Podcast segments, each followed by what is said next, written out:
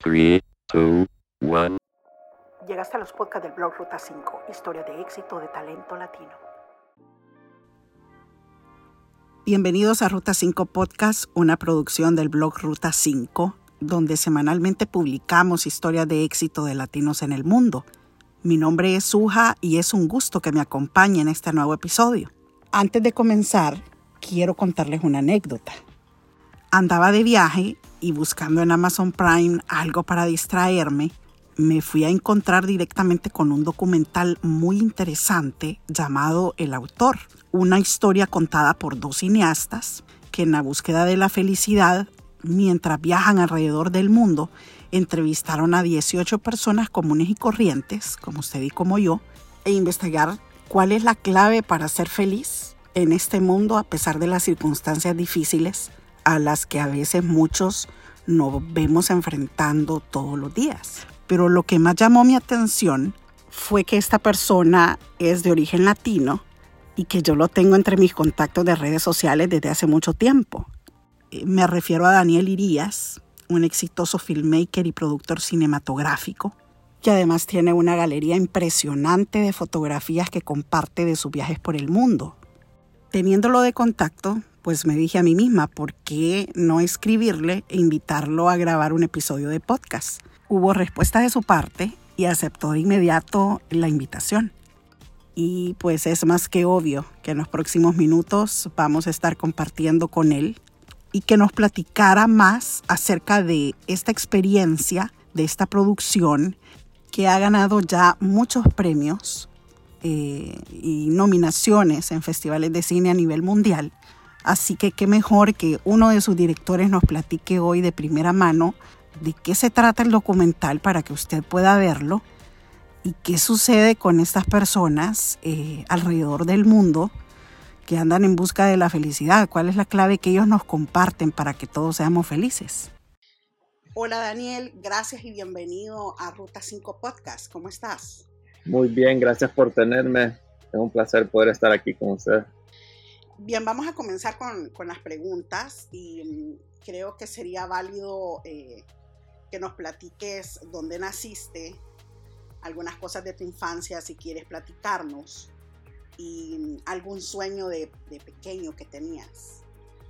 Pues sí, este, nací en Tegucigalpa y crecí en Tegus hasta que tenía 15 años. Fue cuando me mudé de Tegucigalpa. Pero desde chiquito yo siempre quise como explorar más sobre mi país y entonces terminé regresándome a Tegus. Eh, mi infancia fue algo que. Me gustaba estar en la naturaleza, en la montaña, andaba en bicicleta de montaña y eso, y crecí siempre afuera. Y cuando me mudé a, a Florida, fue como no había nada de montañas, no tenía esa conexión con la naturaleza. Y siempre me quedé con esa pasión de regresar a Honduras y me regresé eventualmente como los 26 y fue cuando empecé a descubrir como lo de grabación y todo empezó por un dron. Y entonces me regresé a Honduras y empecé a, grabar con drones en realidad. Hice un video de, de Honduras eh, que grabé, anduve por todo el país grabando con dron y así comenzó la pasión por, por hacer videos y, y meterme en este mundo. En realidad fue algo que yo nunca lo había pensado como que a esto me iba a dedicar hoy en día. Fue como lo encontré medio tarde, ¿sabes? En mi vida, como la pasión por, por, por hacer dirección de fotografía, y después llegar a producir y, poder contar, ¿sabes? Una historia por un documental, porque en realidad hacía bastante videos como para redes sociales y eso es lo que me inspiró fue bastante gente en YouTube. Me había encontrado bastante gente viajando en YouTube y fue algo muy inesperado. En realidad fue como siempre estuve abierto a hacer y probar y, y hacer cualquier cosa que fuera en este rumbo y mantuve, ¿sabes? Cuando dicen como que, ay, que en este proyecto nunca fue como que cerré ninguna puerta y siempre con eso fue como, como que pude llegar a poder producir dos películas y a poder producir este documental. Eh, también es algo que conocí a alguien en un aeropuerto que es ahora mi business partner y con él we hit it off y nos conseguimos aquí en el aeropuerto de, de, Tegucigalpa en Honduras. Y le había comentado a mi esposa que quería grabar un documental porque cuando hacía videos más que todo de redes sociales por decirte eh, recibí un montón de mensajes como que ay sabes qué bonito tu mundo solo andar viajando y en realidad fue como que ok puedo enseñar visualmente, pero ahora quiero empezar a contar una historia, sabes, que no solo sea visual, sino que poder contar historias de otras personas. Y así fue como surgió el proyecto, se lo planteé a mi socio eh, y e hicimos el The Author Documentary, que ahora está en Amazon Prime. ¿Cuánto tiempo le llevó a hacer ese documental? Y, nos dices que, conociste a tu socio en un aeropuerto. Eh, platícanos un poco más de cómo surgió ese, ese clic entre los dos. Sí, en realidad fue divertido porque él venía a Honduras a grabar un documental y yo iba a grabar un video de turismo en Roatán. Y los dos eh, nos encontramos en el aeropuerto de Tegucigalpa, Tocontín, y éramos como cuatro personas en el avión. Y él siendo extranjero, se acercó a mí y me preguntó como que, hey, ¿es seguro viajar en este pequeño avión? Porque él nunca había visto un avión, ¿sabes? Como los de Que son tan pequeños. Entonces él estaba un poco nervioso y me empezó a platicar y, hey, ¿y qué, haces aquí? Le pregunté y me dijo, no, vengo a grabar un documental pero no sé lo que voy a hacer porque perdí al, al, director de fotografía. No lo dejaron entrar, me dijo, porque su pasaporte estaba por expirarse. Yo como que, bueno, estudia de suerte porque literalmente es lo que yo hago, le dije. Eh, y voy a estar en Roatán y tengo esto y estos días libres. Y ahí fue como surgió, como trabajamos la primera vez en ese documental que era sobre una escuela que estaban construyendo en Roatán. Y lo que me dio risa es que le había comentado a mi esposa que quería hacer un documental y literalmente como tres días después estaba grabando un documental.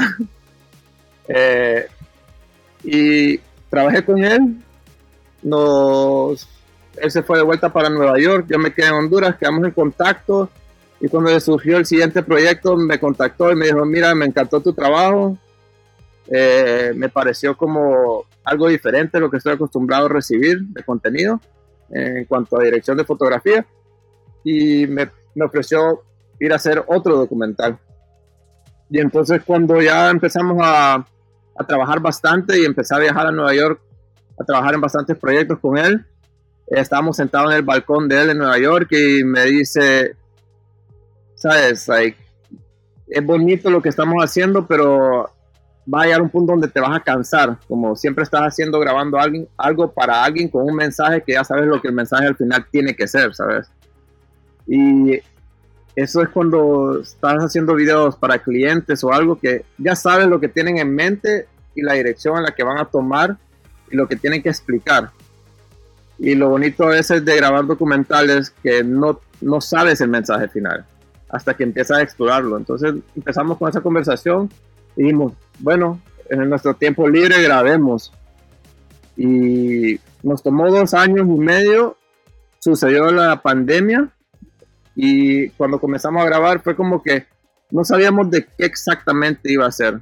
Queríamos discutir algo como de diferentes culturas y terminó siendo sobre felicidad, what makes you happy. Y fue algo que surgió más o menos cuando ya íbamos comenzando a grabar, como que, hey, es interesante esta gente, qué es lo que lo hace feliz y todas las personas que hemos entrevistado ha sido, viven una vida tan extremadamente diferente a la otra persona y ponerlo en comparación eh, sería como algo que nos da perspectiva, ¿sabes? Nos da perspectiva a, al mundo de otras personas, cómo piensan, cómo ven la vida, qué es lo que lo hace feliz y entonces encontramos eso en común entre todos y así surgió el proyecto de, The Author. ¿Cómo cuántas personas entrevistaron y, en qué lugares del mundo fue que grabaron? Sí, eh, comenzamos, teníamos 23 entrevistas. El producto final tiene 18 entrevistas y grabamos en Nueva York primero uh, un entrepreneur. Nos fuimos a Burning Man, que es en medio del desierto, un festival que hacen, que la gente va a vivir en medio del desierto por creo que son dos semanas. Y después nos fuimos a Bután, que es el único lugar que tiene el Ministerio de Felicidad, donde el gobierno tiene, tiene una parte del gobierno que solo está dedicado a saber que las leyes que ellos imponen y las cosas que ellos hacen no van a afectar la felicidad de su, de su gente, ¿sabes? Entonces fue bien interesante ir a Bután. Eh, ahí, ah, ahí, hacen budismo, estudian budismo, so the Buddhist, eh, entrevistamos a un monk ahí, igual que al ministro de, del Templo de Felicidad, como de, del gobierno. Eh, después hicimos uh, Bangkok, Thailand. en Bangkok, en realidad fue una loquera porque no teníamos a quién entrevistar y terminamos entrevistando a un ladyboy. Eh, fue una experiencia muy diferente para mí, fue algo que al principio era como que, bueno, no sé cómo lo vamos a hacer, y terminamos conociendo a la persona perfecta, se llama Kate. Y fue una experiencia demasiado bonita y, y, me abrió la mente en realidad a, ver cómo todo el mundo, en realidad uno puede juzgar a gente o puede pensar algo de una gente, pero tenemos tanto en común que ahí fue un momento donde yo de verdad empecé a, a ver y estar súper abierto a tener comunicación con cualquier persona, ¿sabes? Eh, fuimos a México, pero en México fue para un retreat eh, de cancer patients. Es algo que es bien cerca de mi corazón porque mi mamá tuvo cáncer. Este, entonces, ¿sabes? Conocí a esta estudiante que ella, ella perdió a su mamá muy joven y ella empezó a hacer retreats for cancer patients. So ella trabaja todo el año para crear, eh, to raise money para poder llevar a, a 12 personas a un cancer retreat donde ella les platica como que what's next in life, cómo superar ese momento, cómo seguir adelante, cómo mantenerte positivo y, y fue algo que cuando tú, tú, lo ves de afuera y ves te, sientes como, ah, puedes ser very uh, grateful de, todo lo que tienes, porque hay gente que tiene mucho menos o que está sufriendo con algo que es bien difícil y, puedes controlar, sabes, como tus pensamientos, uh, cómo poder seguir siendo feliz. Entonces, eso develop como una relación con un psicólogo eh, que estaba en Miami. ha salido en el show de Oprah y todo, y su enfoque es en relaciones humanas y cómo extienden la vida cuando tienes buenas relaciones. So, entrevistamos un, un montón de gente, eh, hay un montón de otros characters en el documental, pero eso, eso fue el, el, main focus y no, nos paró la pandemia en realidad, que fue como, sabes, todo el mundo quedó en pausa y nosotros también, pero nos dio tiempo de reflejar y creo que fue un momento donde pudimos trabajar en postproducción, porque nosotros grabamos, grabamos, grabamos y poder llegar a respirar, procesar y empezar a hacer postproducción fue algo que en ese momento nos dedicamos solo a eso, ¿sabes? Pero ¿cómo supieron a qué personas entrevistar? O sea, eh, al momento de, estar en la preproducción, eh, al azar, personas que le daban de referencia a ustedes? O, Sí, en realidad fue como, como tú dices, fue, no hicimos mucho de preparación de, producción, en realidad sabíamos que queríamos ir a diferentes lugares y queríamos entrevistar a diferentes personas, pero no, no teníamos una lista, por decirte, de contactos que definitivamente vamos aquí, vamos aquí. Era como que alguien nos hablaba de alguien y le mandábamos un correo a ver si estaban disponibles para hablar con nosotros y querían ser parte del documental. Y es lo que queríamos en realidad, queríamos poder just kind of free flow y, ir y ver qué va a suceder y quiénes vamos a conocer, ¿sabes? No teníamos como una lista de personas como que, hey, quiero esto, esto, esto.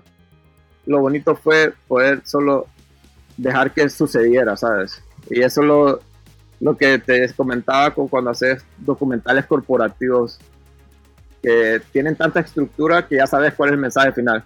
Entonces esto fue como, dejémoslo ir y lo que surja y la gente que conozcamos es lo que va a ser, ¿sabes? Y eso creo que es lo que es bien bonito del documental.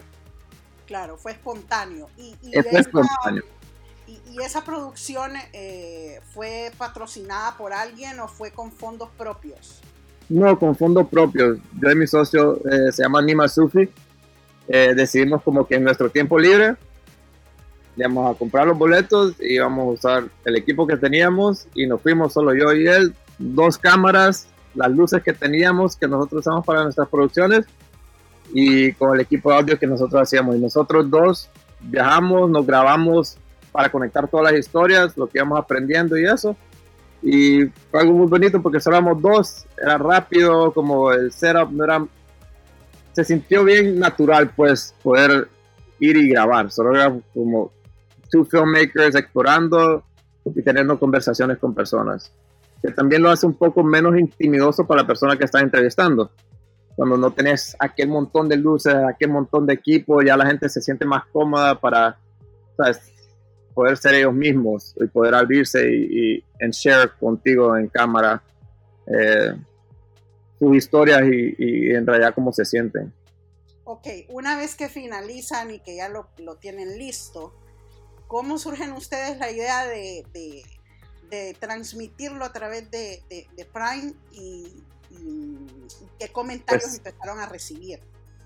Sí, ha sido, en realidad creo que fue lo más difícil fue buscar una plataforma donde ponerlo, ¿verdad?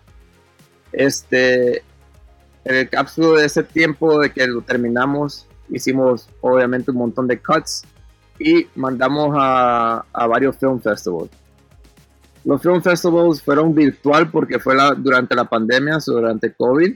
Entonces no fue como lo mismo donde vas al circuito y conoces a la gente y hablas con la gente, entonces fue un poco difícil conseguir distribución y fue como que ganamos un montón de premios en ellos, eh, en los film festivals, pero no lo sentimos, ¿sabes? Como estar presente porque todo fue virtual.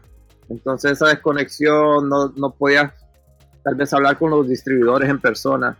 Entonces tomó bastante tiempo. En realidad terminamos produciendo dos películas eh, entre medio de tratar de lanzar el documental. Y ahí fue cuando fuimos aprendiendo un poco más de literalmente todo lo legal que necesitábamos para poder nosotros decirle a Amazon como aquí está nuestro documental, está todo lo legal, está terminado y, y lo podemos entregar a ustedes y lo podemos poner en Amazon. So, un proceso bien largo, en realidad fue, aprendí bastante a que te cierran las puertas porque mm, no, no, puedo decirte la cantidad de personas con las que hablé, con las que hablamos, con las que nos, reunimos, les enseñamos el documental, les gustaba, pero no era como lo que estaban buscando exactamente. Yo creo que en este rumbo de, de filmmaking es bien difícil a veces que uno se sienta rechazado a cada rato, ¿no? Eh, pero no, no, no es que tal vez tu trabajo no sea bueno, sino que cada canal está buscando algo en específico a cada momento y cuando ya el locks ya cae y, termina sucediendo, pero toma bastante trabajo y bastante tiempo. Yo creo que cuando lo logramos poner en Amazon y recibimos el correo que lo aprobaron y que todo salió, fue como lo más alegre, porque era como que llevamos dos años tratando de ponerlo y exponerlo en algún lado y tener este trabajo sentado ahí eh, sin que nadie más lo pueda ver, era como, ¿sabes? Te, te, deprimía porque trabajaste tan fuerte y no podías expresarlo, pero tampoco si lo ponías por decirte en YouTube o algo, ya no lo ibas a poder distribuir en grande en alguna otra plataforma. So it was un mental challenge en realidad eh, llegar a poder a, destruir el, documental.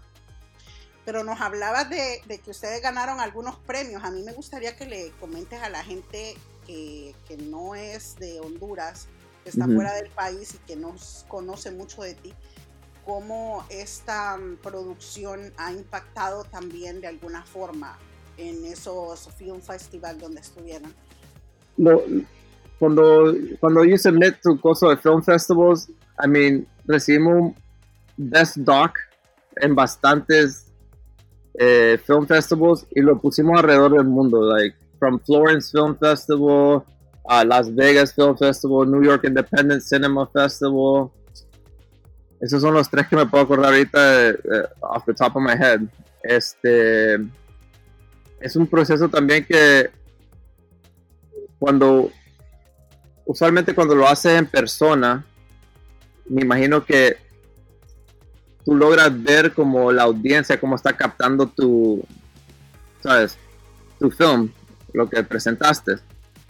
Eh, haciéndolo virtualmente es un poco difícil ver el impacto que tuvo, por decirte, hasta que la gente te empieza a escribir. Entonces cuando ya los, los, los, los participantes del Film Festival te escriben mensajes privados y te dicen como que, hey, esto debería, todo el mundo debería ver esto, eh, eh, fue muy impactante para mí, eh, me hizo reflexionar. cuando tienes gente escribiéndote mensajes así que les has ayudado, ese era el punto completo del proyecto, pues nosotros aprendimos bastante haciéndolo y queríamos share esa experiencia con la demás gente. ¿Cómo te sentiste con eso? Es un tema que es like, you're very really grateful, but seguís pensando, ahora cómo supero esto, qué hago, que cómo puedo llegar a más, ¿sabes? Eh, creo que en el mundo de, de, cine siempre hay tanta gente que hace tantas creaciones tan bonitas y uno se, se pasa comparando y yo creo que la razón por la que ganó tantos premios porque no nos estábamos comparando a nadie, solo fue como tan natural solo fue de la pasión y del amor y, y las historias que estábamos contando y aprendiendo que surgió todo. ¿Qué sigue ahora para tu productora y para tu socio y, para Daniel Irías para el 2023? ¿Qué proyectos tenés? Buena pregunta. ¿Qué, qué, cómo has pensado que ahora, eh, eh, o sea, lo acabas de decir, ahora estoy pensando, decir, cómo voy a superar esto? Entonces, ¿qué, qué tienes en mente? Sí. Sí, pues ahora con Cube Film eh, estamos haciendo, produciendo películas en Miami y cuando hablé con mi socio, él sabe la pasión que yo tengo por Honduras. Eh, entonces estuvimos hablando de traer una película a Honduras y estoy trabajando ahorita y desde octubre he estado trabajando y contactándome con gente que está en industria de cine aquí en Honduras y armando ya, empezando a armar el equipo para poder presentar a, los ejecutivos un proyecto aquí y poder traer un proyecto acá a Honduras y obviamente hacer muchas más producciones en Miami. Em, estamos produciendo para Lifetime y Hallmark. Em, entonces, ¿sabes? Nunca han traído una película a Honduras que salga en televisión nacional eh, en los Estados Unidos así con Lifetime Channel. So, estamos tratando de abrir esa puerta y demostrar lo bello que es para que podamos hacer ojalá mucho más acá. ¿Qué consejo le darías a los filmmakers en Honduras y en Latinoamérica en base a la experiencia que has tenido principalmente con esta producción reciente? A mí les diría que no, no cierren ninguna puerta y siempre estén abiertos a las oportunidades. Eh, porque terminan surgiendo y, cuando sos apasionado a algo, siempre tu talento va a seguir creciendo y siempre vas a lograr cosas. Eh, el mensaje que tus videos y que tus cosas mandan tienen un impacto en la persona y se queda para el resto de tu vida y tal vez no lo veas inmediatamente. Como yo cuando primero hice mi primer video de YouTube, no vi mucho impacto al principio, pero yo conseguí clientes en Nueva York por un video de Honduras que hice, ¿sabes? cuatro años después. ok, tal vez no fue algo impactante al momento, pero cuatro años después, esa conexión, ese video quedó conectada con esa persona y esa persona me contactó a mí. Entonces eso es lo que creo. Siempre hay que demostrar tu trabajo, ponerlo enfrente, sacarlo, que lo vea la cantidad de gente que puedas reach y, no darte por vencido. Em, ¿Por qué la gente debería ver este documental? Eh, en, qué plataformas está o, tus redes sociales, todo lo que nos quieras agregar acá. Eh, puedes encontrar como The Author Documentary en Amazon Prime. Eh, está en nuestras redes sociales, es Cube Film. Cube con Q, Q-U-B-E, Film en redes sociales y Skyfi Irías es mi redes sociales personal y ahí lo tenemos linked en el bio. El título del documental se llama The Author, que es como tú eres el autor, entonces tú eres el autor de tu vida. No importa qué está sucediendo alrededor tuyo, tú puedes como escribir tu historia como tú quieres que la gente la percibe, como tú quieres percibirla. Entonces puedes escribirla de del lado de eh, eh, como víctima, como tú te puedes hacer la víctima o tú puedes ser el héroe de tu propia historia. Entonces, yo pienso en que pueden haber momentos felices y tristes, pero como piensas tú de, ti mismo va óptimamente a ser como cómo te sientes tú, si lograste ser como el campeón de ese, de, de ese problema que está sucediendo en tu vida, o vas, vas a poder como controlar cómo te sientes al final, ¿sabes? Vas a ser el autor de tu propia historia y no, todo, no puedes ser feliz todo el día, toda la vida, ¿sabes? Pero puedes controlar los momentos en donde sabes que siempre vas a poder salir adelante. Daniel Iries, ¿radicas en Honduras o en qué lugar del mundo ahorita resido en Miami, pero siempre estoy aquí en Honduras, literalmente vengo todos los meses.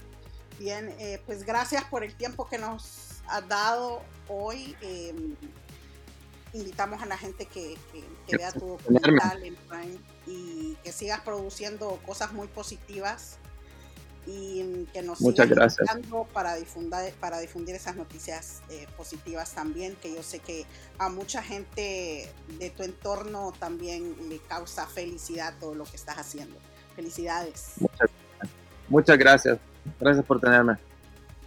Y así hemos llegado al final de un nuevo episodio de Ruta 5 Podcast. Sintonícenos el próximo fin de semana que le traeremos a usted una nueva entrevista con talento latinoamericano.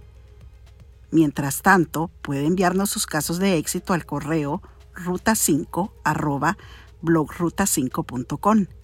No olvide compartir y valorar este podcast. Hasta la próxima.